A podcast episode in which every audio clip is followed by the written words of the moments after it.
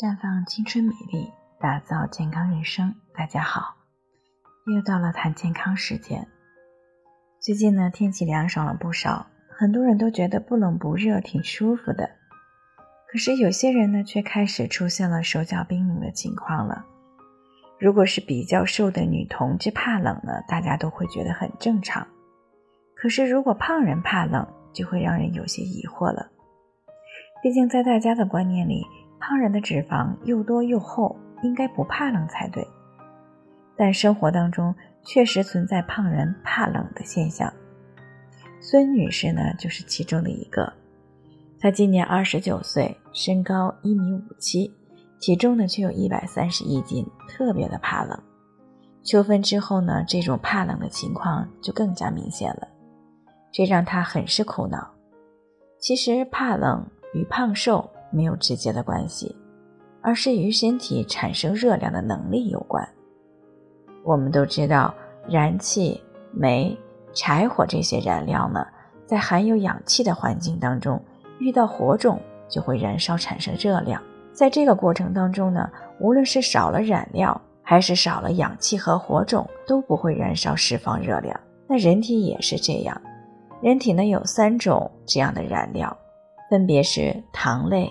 脂肪和蛋白质，正常情况下呢，主要是糖类和脂肪在氧气和火种的参与下，通过细胞来产生热量，供人体维持体温、抵御寒冷来用。所以说，哪怕是脂肪再充足，在氧气和火种不足的情况下，同样无法产生足够的热量。那人体热量不足，自然就会怕冷了。而细胞获取氧气的能力呢，与铁的含量、血液的粘稠度等方面有关，这也是缺铁性贫血的人怕冷的原因所在。那么，人体火种又是什么呢？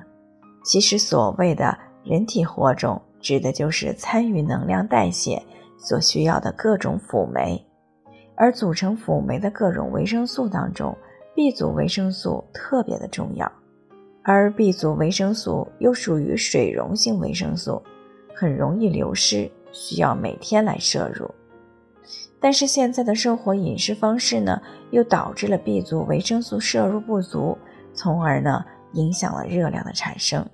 所以胖人在不贫血的情况下还怕冷，多是因为血液循环慢，或者是营养素缺乏，而无法产生足够的热量才导致的。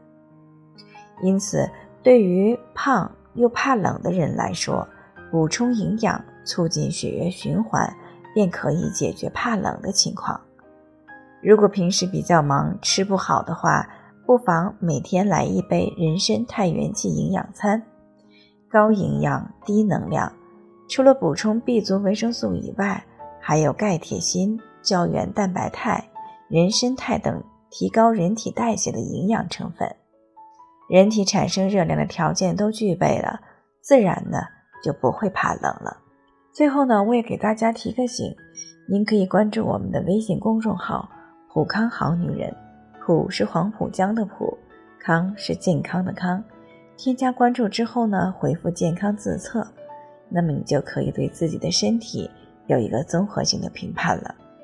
健康老师呢会针对您的情况做一个系统的分析。